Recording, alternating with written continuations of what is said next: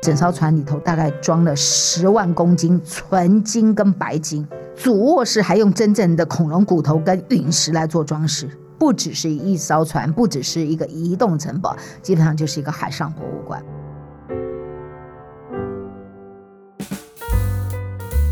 欢迎来到王文静看世界，我是不文静的王文静，在这里你可以听到我分享世界的精彩，还有许多深刻的故事。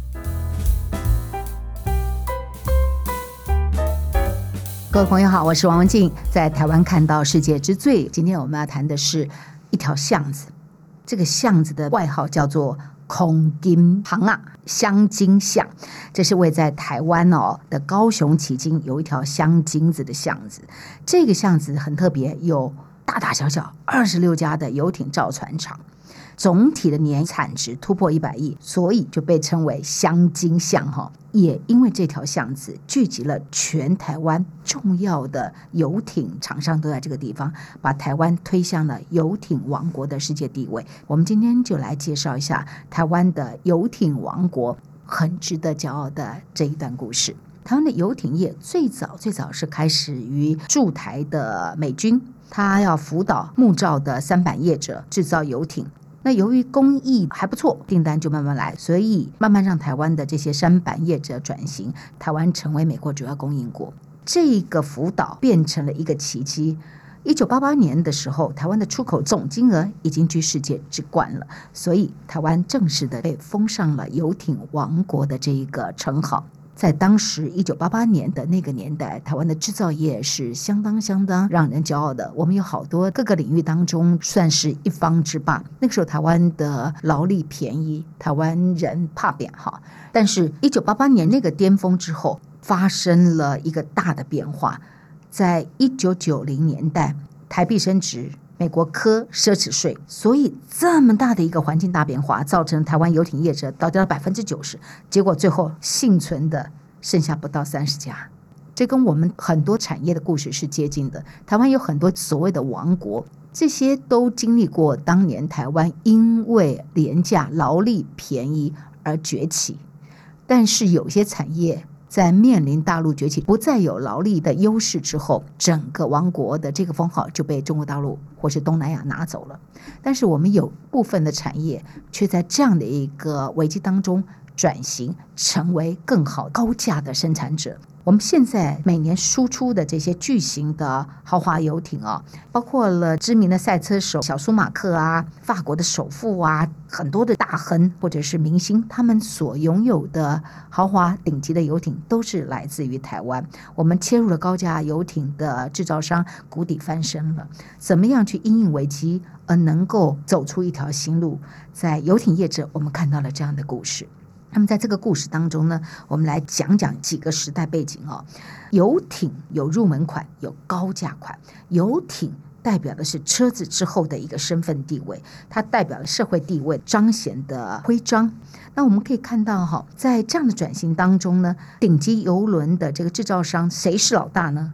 我们在二零二二年的全球十大顶级游艇制造商排名当中呢，目前意大利占了五家，但是。台湾有两家入列，台湾也有两家的游艇制造商，他们在转型之后也成功的卡入了全世界十大豪华顶级游艇的制造商之列。这第一家就是东哥游艇，第二家叫做嘉鸿游艇。这个前十大的排名当中呢，第三名就是东哥游艇。最近有一条新闻，大家不知道有没有注意到哈？他刚刚做出一艘游艇，是创了台湾有史以来最高的游艇价格的记录，折台币七亿六千万，比一栋房子还贵，比地堡还贵，比现在信义简化区的豪宅也都还贵啊！七亿六千万。那么这一个东哥游艇真是很奇迹的一家公司哦，他们的订单呢是排到二零二五年，不是明年了，订单排到后年去了。另外一家哈，就是常常上媒体的这一家叫嘉鸿游艇，这在十大当中呢排名第九名。嘉鸿游艇，它的这个老板叫吕家阳，这个人是很有意思哦。台湾的业界哦，吕家阳就像是一匹孤狼。怎么说呢？当同业啊都还在眷恋美国市场的时候，他转向了欧洲。打欧洲市场。当同业仍然以代工为主的时候，他很早就发展品牌了。当中国大陆用优惠的条件去吸引台湾游艇厂商西进的时候，他选择留在台湾。在那个当下啊，他总是走跟别人不一样的路。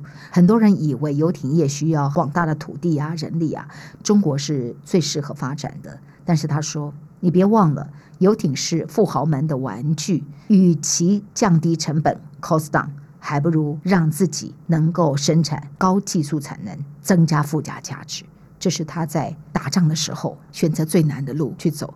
这也是当很多游艇业者倒闭。或者是出走到中国大陆之后，那么他跟东哥两家游艇业者靠着技术升级，这中间有很多的困难，包括了怎么样去重新重组公司，怎么分拆公司，跟砸钱去拼品牌，这都是一条并不容易的路。尤其走品牌这条路，钱丢到水里头，会不会有声音？不知道，会不会有涟漪？不知道。但是对于有远见的领导者，我们可以看到他们在孤独走路的过程当中的不同凡响。我们今天在谈说，在游艇的生产制造业的这一个故事当中，它代表就是要挤入上流社会的 game。今天就刚好来谈谈吼，这个全世界到底是谁？他们怎么样在玩这个海上移动的城堡？有一个问题要问大家，大家知道吗？全世界最贵的游艇是谁拥有的？亚洲唐王郭鹤年有的，你知道亚洲唐王吗？郭鹤年，他是马来西亚的首富。这一艘游艇，它被称为“公海之王”。它的船身虽然只有三十公尺，但是它花了三年来打造，它价值是四十八亿美元。我们刚刚说台湾最贵的东哥做的那个是两千五百万美元呢，这一艘亚洲唐王郭鹤年的这一艘四十八亿美元，酷吧？有钱吧？这就是世界首富在玩的游戏。为什么这么贵呢？因为整艘船里头大概装了十万公斤纯金跟白金，主卧室还用真正的恐龙骨头跟陨石来做装饰。我的天哪，还是要打造一个海上博物馆，是不是？我实在不知道为什么晚上睡觉要跟恐龙骨头还有陨石一起睡。好，反正有钱就是这样在玩的。所以我们刚刚介绍的是亚洲唐王海上移动城堡。世界最贵的一艘船，我们再来谈谈哦，台湾最近也开始有游艇俱乐部。游艇俱乐部大概都是一个国家蛮顶级的这个社交的俱乐部，全球最顶级的游艇社交圈叫什么呢？摩纳哥皇家游艇俱乐部。这个摩纳哥皇家游艇俱乐部呢，会员来自六十个国家，一千两百个人。关键是他入会的资格是非常的严格的。你除了你要拥有一百二十尺的超级游艇，你还要有两个会员推荐，两个会员推荐这个也还 OK，因为很多的俱乐部都是需要会员推荐的。更挑战的就是所有的会员进来都要经过摩纳哥的亲王亲自面试审核，这个全球最顶级的游艇社交圈。听完了今天讲游艇，我们讲制造商，讲台湾的故事。产业的故事，我们也讲全世界的有钱人怎么在玩。不知道大家听完之后对哪一段的故事是最有感觉呢？卧室装了恐龙骨头，四十八亿美元的这一个游艇有兴趣呢？还是这个全球最顶级的游艇社交圈有兴趣呢？还是为两家很棒的台湾企业喝彩呢？东哥游艇跟嘉鸿游艇是台湾的骄傲。讲到台湾人的韧性跟灵活，就是危机不会不来。但当危机来的时候，如何能够看待危机？怎么把危机转换成企业的优势？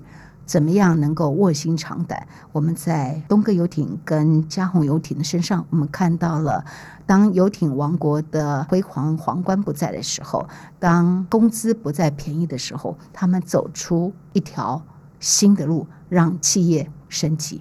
这是这几十年来。不断在台湾上演的故事，但是只有极少数的企业家做到了。当台湾自己开始有了第一家游艇俱乐部之后，我们也看到过去一直在为别的国家的富豪打造游艇的台湾人，开始也富裕了。这是蛮有趣的一个转变，跟大家分享今天的在台湾看到世界之最——台湾游艇王国的故事，喜欢吗？你也有游艇吗？你是怎么样在玩你的游艇？或者是你也在驾驶游艇吗？很欢迎分享在我的 FB 王文静看世界。我们下周再见喽。这就是今天的节目内容，希望您喜欢。